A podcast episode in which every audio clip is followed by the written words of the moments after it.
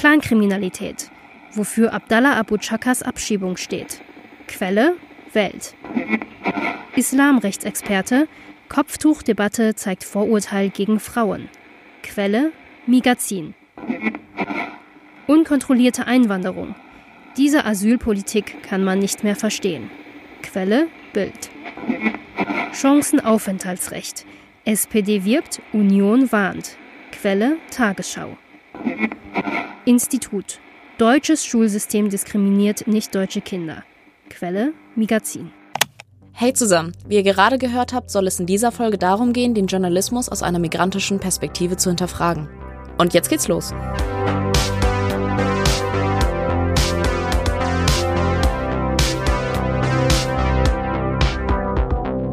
Podgedanken, der Podcast zu Identität und Heimat im postmigrantischen Ruhrgebiet. Ich bin Sukaina Shriu, 23 Jahre alt und studiere wirtschaftspolitischen Journalismus an der TU Dortmund und bin gelernte Fotomedienfachfrau. Ich bin Aditya Balamodeli, bin 26 Jahre alt und studiere PR und Journalismus in Gelsenkirchen.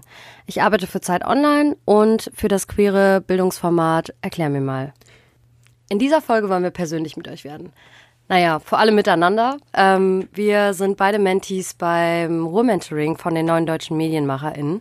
Und wir haben in diesem Mentoring-Jahrgang relativ schnell mit unseren anderen Menti-Kolleginnen gemerkt, dass wir schon in unseren Anfängen im Journalismus bestimmte Erfahrungen gemacht haben, die andere vielleicht nicht gemacht haben. Und welche das sind und was wir als Personen mit internationaler Geschichte darüber denken und vor allem ändern wollen, das wird Gegenstand unserer heutigen Folge bei Podgedanken sein. Sue, wie nimmst du eigentlich äh, den Redaktionsalltag wahr? Also bis vor allem jetzt so in deinen Anfängen beim Journalismus. Ja, ich habe das Gefühl, ich merke das immer wieder in so kleinen Situationen, dass es da bisschen hakt. Also ich merke das teilweise schon irgendwie bei, wenn es um Nachrichten geht, bei der Themenauswahl oder so, dass da man auf ganz verschiedene ja, Meinungen trifft, wenn es darum geht, was als wichtig betrachtet wird und was nicht. Also ich kann mich da irgendwie an Situationen erinnern, dass es dann irgendwie darum ging, dass in den USA jetzt Kinder geimpft werden dürfen ähm, und dafür werden dann Nachrichten gekickt, wo es dann zum Beispiel Anschläge gab oder so bei den Menschen gestorben sind, wo ich mich dann frage, warum ist das jetzt weniger wert als ja irgendwelche Menschenleben? Voll, also also du meinst, dass so Themenvorschläge in der Redaktion zur Auslandsberichterstattung einfach eine ganz andere Gewichtung kriegen, also zum Beispiel so Amerika, Europa, als zum Beispiel insgesamt so der globale, äh, globale Süden, wenn ja. ich das jetzt so richtig verstanden Auf jeden hab, Fall, ne? also das ist dann ein Riesenthema, irgendwie auch ich weiß, dass wenn es dann zum Beispiel um eigentlich Riesensachen geht, die bei uns in den Redaktionen dann gar keinen Platz finden. Also zum Beispiel in Äthiopien mit dem Bürgerkrieg, den es da aktuell gibt oder so, weiß ich, dass ich da mal Themen vorgeschlagen habe, mhm. als es dann um ein großes Massaker oder so ging. Und die Redaktion hatte gar keine Ahnung, dass das überhaupt an dem Tag passiert ist. Voll, und man voll. stoßt da ein bisschen vielleicht auf so taube Ohren, könnte man sagen. Absolut. Also ich meine, ich frage mich manchmal halt auch so, dass es ja auch sehr viel damit zu tun hat, wer in der Redaktion sitzt. Ne? Also ich habe das Gefühl, dass Redaktionen so langsam, aber schleppend diverser werden, also dass äh, mhm. äh, mehr äh, migrantische Perspektiven irgendwie den Weg in den Journalismus finden, aber dass an den entscheidenden Stellen halt oft noch ältere Generationen sitzen, was ja irgendwie Sinn macht, ne? Ähm, und die halt tendenziell von diverserer Berichterstattung oder von diverseren Themensetzungen abgeneigt sind oder sagen wir mal so, vielleicht noch sich ein bisschen davor verschränken und ähm, Angst zum Beispiel, also ich habe das relativ oft gehört, dass man so Angst vor Cancel Culture oder so heikler Berichterstattung ähm, hat, weil man bestimmte Begrifflichkeiten oder bestimmte Sachen äh, in der Wortwahl, also dass man da ein bisschen zaghaft ist. Und das fällt mir halt tatsächlich auch viel in den Redaktionen auf. Und ähm, vor allem so im Punkt äh, Berichterstattung über migrantisierte Personen. Also ähm, wann wird die Nationalität zum Beispiel genannt? Das ist immer so eine wichtige, wichtige Frage, die ja. so aufkommt. Und da habe ich auch schon richtig schwierige Sachen gehabt. Ich kann mich erinnern, dass ich einmal in einer Vorlesung ging es darum, wann soll Nationalität genannt werden. Und es gibt ja vom Pressekodex eben auch eine Empfehlung, dass man eben sagt, man Nationalität soll nur dann genannt werden, wenn sie wirklich für das öffentliche Interesse Relevanz hat. Mhm. Und also weist auch explizit darauf hin, dass ähm, damit auch Vorurteile oder so gegenüber Minderheiten geschürt werden können, wenn unnötig die Nationalität genannt wird. Ich hatte auf jeden Fall mal einen Fall in einer Vorlesung, da ging es dann darum, wann nennt man das? Und der Prof hat dann als Beispiel genannt, dass es dann sinnvoll ist, die Nationalität zu nennen, zum Beispiel bei der Kölner Silvesternacht. Und hat dann eben dazu gesagt, dass es da zum Beispiel ein gutes Beispiel ist, dass dort die Nationalität eine Rolle gespielt hätte. Wo mhm. ich mich halt frage, mhm. so, dass das total dann, ja, wo ja. ich mir halt eben die Frage stelle, dass das eben total daneben Voll. ist. Voll. Also ich meine, das hat ja auch super viele Vorurteile geschürt. Und das Ding war ja zum Beispiel auch, also es gibt ja noch den, den Satz, okay, wenn es für den Tatbestand wichtig ist, ne, aber auch wenn das, äh, wenn es ein begründetes öffentliches Interesse gibt. Und ich finde, so aktuell ist es super schwierig, dass man, vor allem wenn man so politisch sieht, dass es gerade so eine populistische, rechtspopulistische Tendenz gibt oder dass das salonfähig wird, wenn man dann äh, dieses öffentliche Interesse damit begründet und äh, damit halt Stereotypen immer weiter, also immer weiter schürt und die auch verstärkt. Also vor allem jetzt in dieser Silvesternacht danach gab es ja so viele Vorurteile gegenüber Menschen mit nordafrikanischer Abstammung und das ist halt super problematisch. Auf jeden Fall. Ich finde, man muss sich auch nicht nur die Frage stellen, also bei welchen Themen die genannt werden, wird die Nationalität genannt, sondern über welche Fälle reden wir eigentlich. Es gibt nämlich super, also super oft, wenn über Kriminalität geredet wird, ist das eben von migrantisierten Personen. Das heißt aber nicht, dass das repräsentativ ist für die Realität. Also natürlich begehen Deutsche auch super viel, also Straftaten. Ähm, nur wird darüber ganz anders bis gar nicht geredet. Also ich finde zum Beispiel immer den Vergleich ganz interessant, wenn es dann um Ehrenmorde oder dann eben Femizide mhm. geht. Also wenn migrantische Männer ihre Frauen ermorden oder wenn das in Familien passiert, wird oft von Ehrenmorden geredet. Dabei hat Deutschland auch ein Riesenproblem mit Femiziden. Zum Beispiel 2021 wurden laut dem BKA 301 Frauen ermordet. Und bei dieser Anzahl von Fällen redet man auch nicht jedes Mal von Ehrenmorden. Das tut man nur dann, wenn es eben um migrantische Personen geht. Voll. Also ich habe immer das Gefühl, dass dabei so eine Abstufung von Sozialisation immer stattfindet, die nicht europäisch oder nicht westlich ist.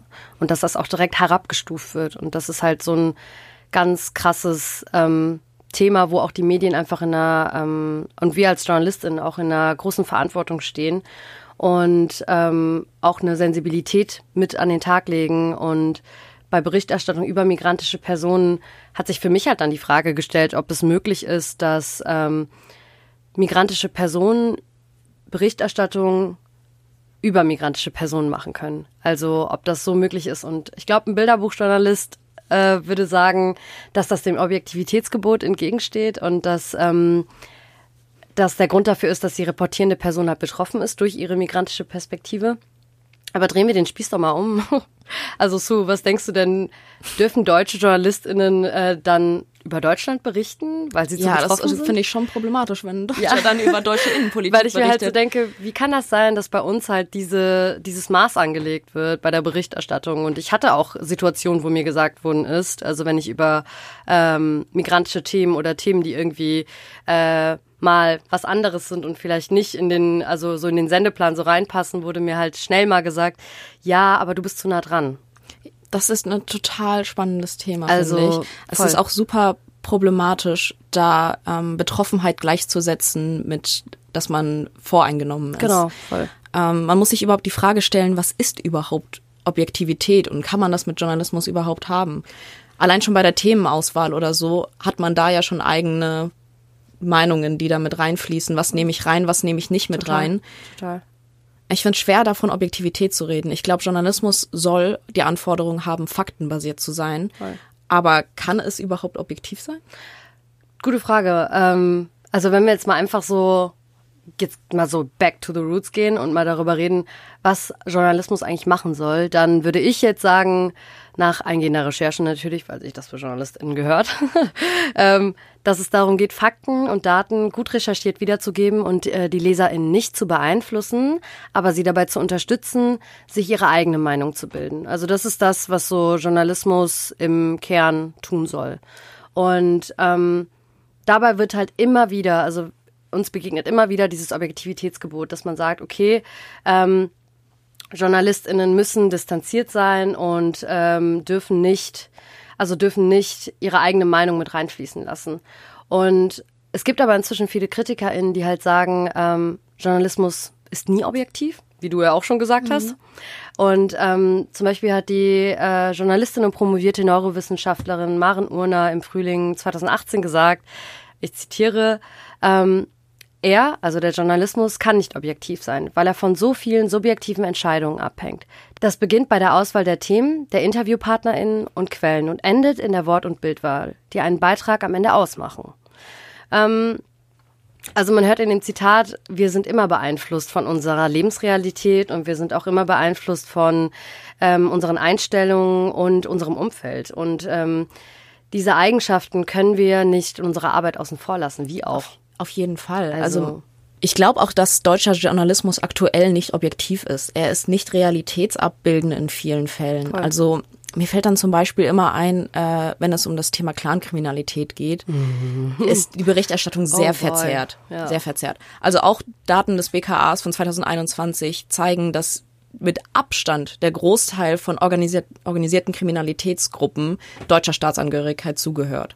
Und die Berichterstattung fokussiert sich aber sehr stark auf Begriffe wie Clankriminalität, wenn es dann um irgendwelche arabischen Großfamilien oder so geht, obwohl es am Ende einen viel kleineren Teil ausmacht. Also die Zahlen zeigen, das ist nicht die Realität. Die Berichterstattung ist in dem Fall auch nicht objektiv. Also ja, die Berichterstattung ist halt total aufgebauscht und das auch wieder das, diese, dieses heikle Thema und diese Konnotation führt halt dazu, dass es immer mehr an Vorurteilen gibt und dass dann direkt davon ausgegangen wird, dass Clankriminalität direkt arabisch, also ich sag's jetzt einfach mal so plump, weil das mhm. ist auch dieser, dieser, also diese Bildhaftigkeit, der das Ganze auch so entspricht, dass es direkt irgendwie arabisch konnotiert, konnotiert sein muss. Und das ist halt, also wenn man, du, wenn du das zum Beispiel als Person siehst, die ja, also, also die ja auch ähm, einen arabischen Background hat, was bedeutet das für dich? Also was löst das bei dir aus? Also, das ist total nervig, würde ich jetzt einfach mal so sagen. Ich hatte auch mal eine Situation, da wollte ich eine Hausarbeit über die Berichterstattung von Clankriminalität schreiben und dann hat mir einfach ein Prof gesagt, äh, nee, Sie sind an dem Thema zu nah dran, darüber können Sie nicht schreiben. Und dann muss man sich fragen, war, also bitte warum? Dass damit assoziiert wird, dass ich irgendwie einen arabischen Background habe, dass ich irgendetwas mit Clankriminalität am Hut hätte oder da voreingenommen werde, als ob ich da irgendwie über meine Verwandten dann netter, also das, das ist halt total Weirde, dass es direkt so heißt, okay, du bist irgendwie zu nah dran und dann kann das ja sein, dass du auf einmal, also was soll denn passieren? Sollst du dich jetzt hinstellen und sagen, nee, gibt's nicht? Gibt's gar nicht. Nein, du würdest dir halt Zahlen angucken, wie man das halt als Journalistin macht, was du jetzt auch für diese Folge gemacht hast und hast die Zahlen angeguckt und das sauber und äh, sauber recherchiert und würdest das ja dann darlegen. Ja, es ist ja auch total, also angreifend, einen Menschen so mit Kriminalität zu assoziieren. Ja. Und genau das macht die Berichterstattung ja. ja voll. Sie schürt immer wieder Vorurteile, bestätigt sie immer wieder, so diese ganzen Dokus über Clankriminalität und dass das irgendwie die Wohnzimmer, äh, die Shisha-Bars die Wohnzimmers von Clankriminellen wären. Total. Und dann haben wir am Ende Sachen wie Hanau oder so, ja. die tatsächlich, also in der Realität passieren Sachen, die also diese Vorurteile eben auslösen. Ja, voll, voll. Also auf jeden Fall. Und ähm, ich denke tatsächlich, dass ähm, wir gerade eben ja darüber gesprochen haben, dass unsere Lebensrealitäten und unsere Einstellungen und unser Umfeld uns ja prägen und diese Eigenschaften von uns JournalistInnen ja nicht außen vor gelassen werden. Also es sensibilisiert ja. Also unsere Lebensrealität sensibilisiert uns und führt dazu, dass wir bei bestimmten Themen für bestimmte Berichterstattung ähm, einfach die besseren die bessere Expertise haben. Und ich finde tatsächlich, dass wir unsere Perspektiven und unsere verschiedenen Backgrounds, ähm, die von dieser allgemeingesellschaftlichen Norm vom Deutschsein halt abweichen, ähm, dass die gehört und sichtbar gemacht werden müssen. Und ich finde, dass unsere Betroffenheit, die uns ja immer als Nachteil ausgelegt wird, dass ähm, das aufhören sollte, dass uns das als negatives ähm, Merkmal irgendwie angehangen wird, sondern dass es eher eine Bereicherung ist. Auf jeden Fall. Also, dass es wichtig ist, dass so jemand wie du über äh, organisierte Clankriminalität oder über organisierte Kriminalität halt berichtet und auch das einfach mal debunked. Also, dass es eben nicht arabisch, also rein, also dass es nicht darum geht, dass es äh, an der Zahl, dass es nicht mehr arabische Menschen sind oder wer auch immer, sondern dass man das sauber darlegt und auch einfach nicht diesen Bias hat. Weil dieser Bias ist ja das, was uns letzten Endes äh, in die Vorurteile stürzt. Genau. Es ist ja auch kein Bias. Also wie du gesagt hast, es ist, kann auf jeden Fall eine Bereicherung sein, andere Perspektiven zu haben. Das ist eigentlich ein Vorteil.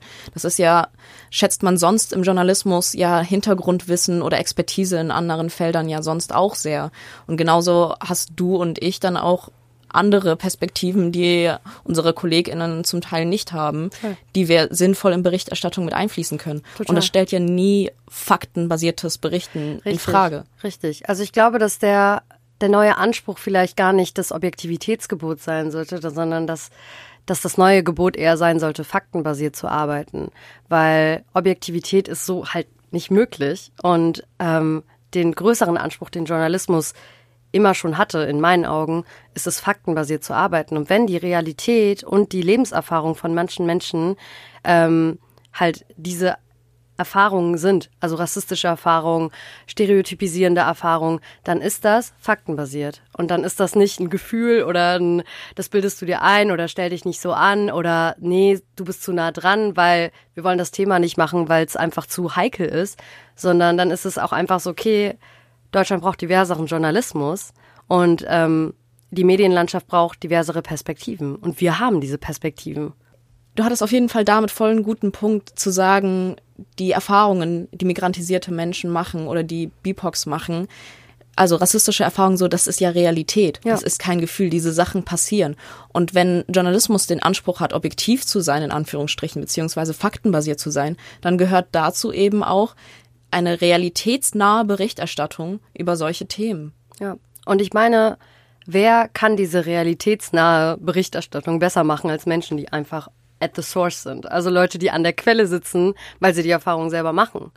Und ja, es ist ein emotionales Thema, aber Journalismus, also Journalismus ist heute auch ein emotionales Thema, weil wir im Journalismus bestimmte Perspektiven zeigen wollen und bestimmte Haltungen aufbringen wollen und Menschen dabei helfen wollen, mit unseren Informationen und äh, unseren Themensetzungen halt auch zu zeigen, okay, wir sehen euch, wir hören eure Themen und für die, die es vielleicht nicht in ihrem Dunstkreis haben, hey, guck mal hier hin. Hier sind Leute, die zum Beispiel einen krassen Akzent haben, aber schon seit über 30 Jahren in Deutschland leben und genauso ein Teil von Deutschland sind, wie die Leute, die hier geboren und aufgewachsen sind, wie zum Beispiel ich. Ich bin auch hier geboren und aufgewachsen. Und meine Eltern leben seit über 30 Jahren in Deutschland und sind auch ein Teil von dieser Gesellschaft. Ähm, ich wollte dich mal fragen, wie ist das denn, wenn du als BIPOC-Person Nachrichten konsumierst und dich dann nicht repräsentiert fühlst? Also ich kenne das zum Beispiel eben von meinen Eltern, dass die dann weniger deutsche Medien konsumieren, mhm. dass sie sich da auch weniger repräsentiert fühlen. Es sind nicht ihre Themen. Wie ist das denn bei dir? Also meinst du jetzt für meine Eltern oder für mich explizit? Beides. Also, also boah, ich meine, das war schon krass, als ich so aufgewachsen bin und Nachrichten konsumiert habe, also so die Tagesschau konsumiert habe, war das zum Beispiel super oft so für mich, dass ich mich halt nicht repräsentiert gefühlt habe. Und bestimmte Themen oder ähm, politische Themen, die jetzt zum Beispiel Sri Lanka betreffen, die wurden hier super selten nur genannt. Also die kommen ja gar nicht in den Dunstkreis hier. Zum Beispiel wissen die wenigsten Leute, dass ähm, Sri Lanka aktuell ähm, also die meisten Leute wissen, dass Sri Lanka aktuell in einer krassen Wirtschaftskrise steckt, weil es auch in der Tagesschau war und auch darüber berichtet worden ist. Aber es wurde einmal darüber berichtet, aber über die weitergehenden Konsequenzen für das Land, also die Wirtschaftskrise, wie die sich im Alltag so niederschlägt, das wurde danach zum Beispiel gar nicht mehr berichtet. Und ich frage mich halt, viele Leute kennen Sri Lanka irgendwie als diesen krassen Urlaubsort, aber wissen zum Beispiel nicht, dass ähm, es eine tiefe Spaltung im Land gibt und dass der Norden von der Wirtschaftskrise ähm, anders betroffen ist als der Süden zum Beispiel, der halt mehr touristisch ausgebaut ist. Und ähm, das ist auf jeden Fall so ein Fehlen von Repräsentation, dass meine Eltern zum Beispiel viel durch äh, soziale Medien auffangen. Also meine Eltern konsumieren ähm, Nachrichten oft übers, über YouTube ähm, zum Beispiel über BBC World News. Also es gibt zum Beispiel von der BBC auch einen tamilischen, quasi einen tamilischen Sprachsender und die machen dann ähm, täglich News und äh, darüber konsumieren die zum Beispiel super oft Nachrichten und auch halt über Facebook. Da bin ich aber manchmal mit dem Finger und sag halt immer, Leute, nicht alles, was in den äh, sozialen Medien auftaucht, ist immer ist immer die Wahrheit. Also bitte konsumiert da vorsichtig. Ähm, aber zu dem Thema dadurch, dass wir halt in einer globalisierten Welt inzwischen leben ähm, und soziale Medien so eine große Rolle spielen, merkt man ja auch, dass die Berichterstattung sich so auch auf diesem Sektor so voll verändert hat. Durch Digitalisierung mhm. kommen halt neue Formate und durch diese neuen Formate ähm, werden ja auch andere und verschiedene Zielgruppen erreicht. Und das führt ja auch dazu, dass ähm, Berichterstattung äh, emotionaler wird und ähm, mehr Menschen dadurch angesprochen werden, verschiedene Gruppen auch dadurch angesprochen ja. werden. Und da merke ich echt so, dass ich ähm, weg von den klassischen Medien hin zu äh, ja schnell konsumierbareren Formaten halt irgendwie gehe. Zum Beispiel, ähm, also zum Beispiel ist Erklär mir mal ja auf ähm, auf, äh, auf Instagram und wir sind auch jetzt dann irgendwann mal auf TikTok gegangen und äh, weil wir halt gemerkt haben, okay, wir wollen eine jüngere Gruppe, äh, Zielgruppe ansprechen, die aber trotzdem nicht der mehrheitsgesellschaftlichen, ja, also dem mehrheitsgesellschaftlichen Bild entspricht. Und dadurch erreicht man halt die Leute, die man dann erreichen will. Ja. In diesen neuen Formaten bei Social Media sehe ich aber auch mega viele Chancen. Also klar, dass es so schnelllebig ist und so, das kommt auch mit den eigenen Nachteilen. Aber generell, dass man jetzt auf verschiedenen Sprachen konsumieren kann, dass man jetzt Sachen konsumieren kann, die gerade auf der anderen Welt, auf der anderen Seite der Welt passieren. Voll. Da steckt so viel Möglichkeiten drin, dass Menschen sich jetzt tatsächlich so informieren können, dass sie sich auch repräsentiert fühlen. Voll. Also das ist voll der gute Punkt, weil ähm, so als Menschen, die in der Diaspora aufwachsen, ist es super wichtig für uns, dass wir die Möglichkeit haben, Medien vor Ort zu konsumieren oder Diaspora-Medien auch zu konsumieren, damit wir uns auch teilweise ähm, ja keine zum Beispiel staatlich reglementierte Berichterstattung von ähm, unseren, also von diesen Ländern halt irgendwie angucken. Also Sri Lanka hat zum Beispiel krass reglementierte Medien und dadurch äh, ist es manchmal total schwer, diese Medien vor Ort zu konsumieren. Und es ist dann umso wichtiger, dass wir die Möglichkeit haben, halt Medien zu konsumieren, die nicht vor Ort sind. Auf jeden Fall. Ich meine, auf Social Media kommt ja auch unglaublich viel Informationen von Leuten, die keine JournalistInnen sind. Richtig. Also da kann man dann auch eben nicht reglementierte Information konsumieren, genau. da sie tatsächlich von den Leuten kommt. Ja.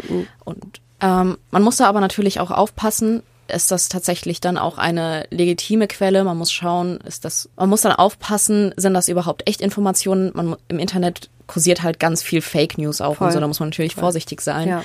Aber an sich kriege ich über Social Media halt ganz viele Nachrichten mit, die ich sonst in der Tagesschau oder so eben nicht zu nicht sehen bekomme. Ja, total. Und das sind unglaublich wichtige Sachen, die in der Welt passieren, ja. über die wir teilweise in den deutschen Medien gar nicht reden. Auch über gute Nachrichten. Das ist ja Stimmt. auch zum Beispiel eine Sache, über die wir, äh, die zum Beispiel in unserer vorigen Podgedankenfolge von den, äh, von unseren Mentees ja auch mit angesprochen worden ist, dass ähm, was ist mit guten News?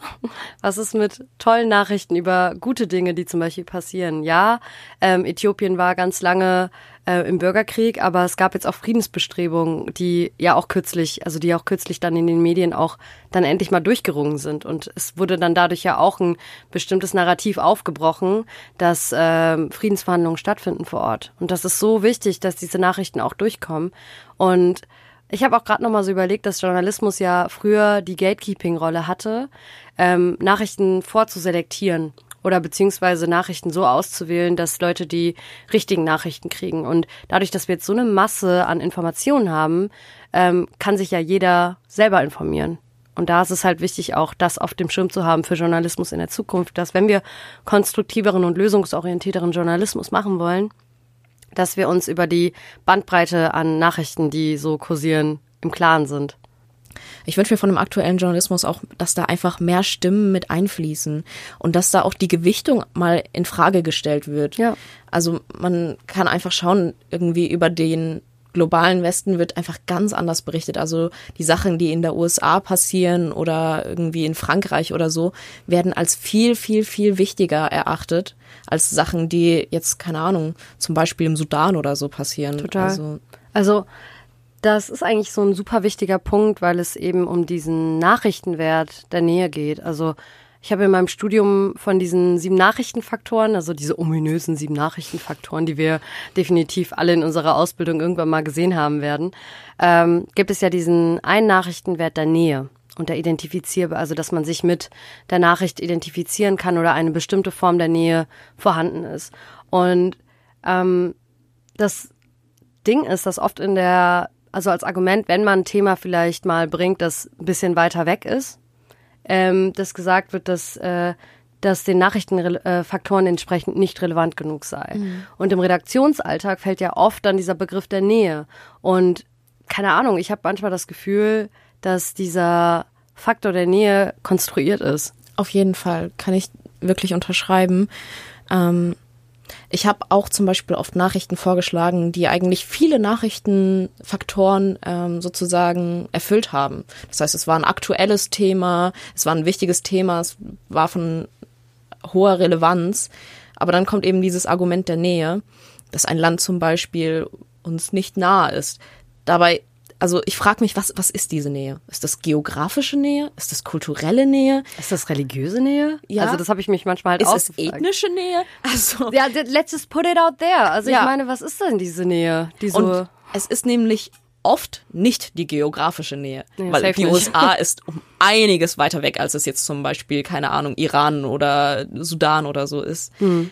Also wenn es nicht die geografische Nähe ist, was ist es dann? Und ich finde, man kann es auch einfach bei Namen nennen. Es ist es sind oft irgendwie rassistische Vorurteile, die da mit reinspielen, welche Leben als wichtig erachtet werden und Absolut. welche nicht. Ich glaube, es ist weiß-christliche Nähe. Und das ist ein ganz, ganz wichtiger Punkt. Also wenn wir uns die Berichterstattung jetzt mal beispiel, äh, beispielsweise ähm, zu den geflüchteten Debatten von 2015, als es dieses hohe Aufkommen aus Syrien gab, mit dem jetzigen aktuellen geflüchteten Aufkommen aus der ähm, aus der Ukraine aufgrund des Angriffskriegs, der äh, von Russ der von Russland ausgeht, ähm, ist die Berichterstattung sowie die Aufnahmebereitschaft von Geflüchteten, das ist ein Unterschied wie Tag und Nacht. Und da ist irgendwann im, In- also ist in der Berichterstattung auch oft dann der Punkt gefallen, ja, ähm, wir fühlen uns den UkrainerInnen, also die Deutschen fühlen sich den UkrainerInnen näher. Und näher fühlen sie sich wegen, äh, ja, Wiedererkennungswert, weil sie sich repräsentativ wiedererkennen in den UkrainerInnen. Und ich finde, das ist so ein Punkt gewesen, der war so ernüchternd, als das, als ich das so gecheckt habe, dass ja, dass diese Menschen sich nicht, also dass Deutsche sich nicht mit syrischen Geflüchteten identifizieren konnten, weil andere Konfession, andere Lebensrealität, anderes Klima, whatever. Und ähm, dass es bei UkrainerInnen einfach ging. Ey, also wo ich den Punkt auch gar nicht in Frage stellen will, diese Menschen brauchen Ja. unsere volle Solidarität, weil das- was dort passiert, ist ganz schlimm. Aber trotzdem, wieso wird da unterschieden? Also es ist ja gut, dass es diese Solidarität gibt. Es ist nur krass zu sehen, glaube ich, für mich selber als Kind von Geflüchteten, Ja, was same. möglich wäre, Ja. wenn die Leute wollen. Ja. Also es ist, wie, wie du gesagt hast, sehr ernüchternd zu sehen, was wirklich, wie hätte mit meinen Eltern umgegangen. Ja. Also wie hätte man mit denen Total. umgehen können. Wie hätte man mit unseren Eltern umgehen können? Und ich finde, das ist so dieser Punkt. Also ähm, wir müssen diese Stigmatisierung, diese Stigmatisierung und Journalismus trägt da eine ganz, ganz wichtige Rolle. Diese Stigmatisierung muss aufgebrochen werden. Und das kann nur dadurch passieren, dass mehr Menschen mit unseren Perspektiven und auch mit diesen leider blöden Ernüchterungsgefühlen, ähm, dass diese Menschen in den Redaktionen sitzen und ihre Perspektiven mit einfließen lassen können, aber genauso auch die Möglichkeit haben, oder dass es dieser Punkt kommt. Für mich ist eine Utopie, also eine, also so, ein, so eine utopische Vorstellung, wie eine Redaktion aussehen könnte, ist halt, dass unsere Perspektiven einfach selbstverständlich sind. Dass die nicht mehr extra, ähm, dass wir nicht mehr the extra mile gehen müssen, dass wir nicht noch extra dieses Aushandeln mit den Redaktionen irgendwie durchziehen muss, müssen, damit bestimmte Themen gesetzt werden, sondern dass sie einfach gesetzt werden, als wäre das, als wäre das normal und als müsste das nicht nochmal hinterfragt werden, weil ja, unsere Perspektiven zu diesen Themen sind wichtig, aber wir haben ja auch noch andere Sachen, die uns zum Beispiel interessieren. Voll. So. Also wir sitzen auch ja jetzt gerade hier und kämpfen gefühlt wieder um, darum, dass unsere Stimmen gehört werden Ja. und müssen es auch im Redaktionsalltag einfach immer wieder tun. Ja. Dieses Kämpfen, Ja. dafür gehört zu werden. Und wie du gesagt hast, ich habe auch so eine utopische Vorstellung, dass wir uns dann einfach zurücklehnen können. Ja. Dass diese Stimmen dann einfach gehört werden und wir den Luxus haben, mal über irgendwas komplett Banales ja, berichten zu so können. über Musik oder über irgendwas, was so nicht, also was nicht so überpolitisiert ist oder wieder in unserem, in unserem Nischenbereich irgendwie ist, weil so, ja, ich will, dass diese Perspektiven mehr reinkommen, aber ich will auch nicht mehr, dass sie extra nochmal reingezerrt werden müssen, damit sie, damit sie einen extra Platz finden, sondern dass sie einfach einen Platz haben in einer von vielen Stimmen. Klar, ähm, es geht für mich bei diverserer Berichterstattung nicht darum, über also es geht nicht darum, alle Perspektiven reinzukommen, weil das ist einfach faktisch nicht möglich. I wish, aber es geht nicht. Sondern es geht darum, kritisch zu sein und auch mal vielleicht zu sagen, hey, diese Perspektive hatten wir jetzt 50 Jahre lang. Wie wär's, wenn wir mal eine andere reinholen? Und wie wär's, wenn wir mal die Perspektive von jemandem, der zum Beispiel, keine Ahnung, seit über 30 Jahren in Deutschland lebt, aber ursprünglich woanders herkommt, und ähm, wie sieht eigentlich das Leben von diesen Menschen aus? Was macht dieser, was sind, was bewegt diesen Menschen? Was berührt diesen Menschen? Was beschäftigt diesen Menschen? Ähm, und wie trägt dieser Mensch zum Beispiel seinen Teil zu der deutschen Gesellschaft bei? Weil das tut er auf jeden Fall. Mhm. So. Und das ist halt so, hey, das ist doch das, was dieses Land mit aufgebaut hat. Wieso geben wir dem Ganzen nicht mehr Raum? Safe, also wie du gesagt hast, das sind die Menschen, die dieses Land aufgebaut haben. Ja. Also ähm, tragen extrem viel zur Gesellschaft bei. Und ich finde auch total wichtig, wie du gesagt hast, so wir wollen, dass diese Stimmen gehört werden. Wir wollen es nur nicht alleine tragen müssen. Ja, weil das ist verdammt anstrengend. Und ja. ich glaube, ich glaube nicht nur, ich weiß, dass unser gesamter Menti-Jahrgang davon auch mal eine Pause braucht. Mhm. Also so, es ist, es ist schon krass genug, seine Lebensrealität nach all der Zeit und all den Erfahrungen, die man gemacht hat, endlich mal als Vorteil zu begreifen. So, dass man das endlich mal so wahrnimmt, dass man sagt, hey, das ist ein krasses Plus. Das ist ein krasses Plus, dass du Arabisch sprichst, ich Tamilisch spreche und in unserem Menti-Jahrgang so viele Sprachen, verschiedene Sprachen vertreten sind, die einfach, also die, die Masse an Nachrichten, die wir einfach zusammentragen können, das ist doch mega geil. Mhm. Also, das ist doch mega cool und das ist doch im Grunde genommen auch einfach eine Bereicherung für die deutsche Medienlandschaft. Es gibt auch aktuell schon einige Medien, die das so umsetzen. Also man braucht einfach nur gerne auch mal im englischsprachigen Raum oder so nachschauen. Oft werden diese Perspektiven auch wirklich journalistisch gut aufgearbeitet, aufgenommen. Man muss nur ein bisschen danach schauen. Also es ist gar nicht so schwer. Ja. Ähm, man ich muss glaube, einfach vielleicht nur offen sein, voll. vielleicht auch nicht nur Deutsch, deutsche Medien zu konsumieren, und dann kann man, glaube ich, echt einiges finden. Ja, voll. Also ich glaube, der wichtige Punkt ist auch so, schaut über euren Tellerrand und guckt mal, was so in der Berichterstattung stattfindet, die vielleicht nicht deutschlandzentriert ist. Also sich verschiedene Nachrichtendienste anzugucken, die halt auch journalistisch gut und faktenbasiert arbeiten und vielleicht auf der ganzen Welt ReporterInnen haben. Also dass man guckt, okay, wer berichtet eigentlich von wo? Das ist nämlich auch immer ein ganz wichtiger Punkt. Und wenn ich mich ähm, nicht nur mit deutschen Medien, äh, also oder deutschen Nachrichten äh, informiere, was macht das mit meiner, also was macht, macht das mit meinem Medienkonsum? Wenn ihr Vorschläge habt, wo man auch gute Nachrichten findet oder ihr habt Lob, Anregung, Kritik, dann könnt ihr uns gerne schreiben bei pod.gedanken at gmail.com. Und wenn ihr uns noch nicht auf Instagram folgt, dann macht das doch bitte, pod.gedanken. Und äh, ja, wir freuen uns auf jeden Fall, dass ihr eingeschaltet habt, dass ihr uns zugehört habt. Und ähm, ja, wir hören voneinander. Ich bin Sukena Jriu. Und ich bin Aditya Balamurali. Ciao. Ciao.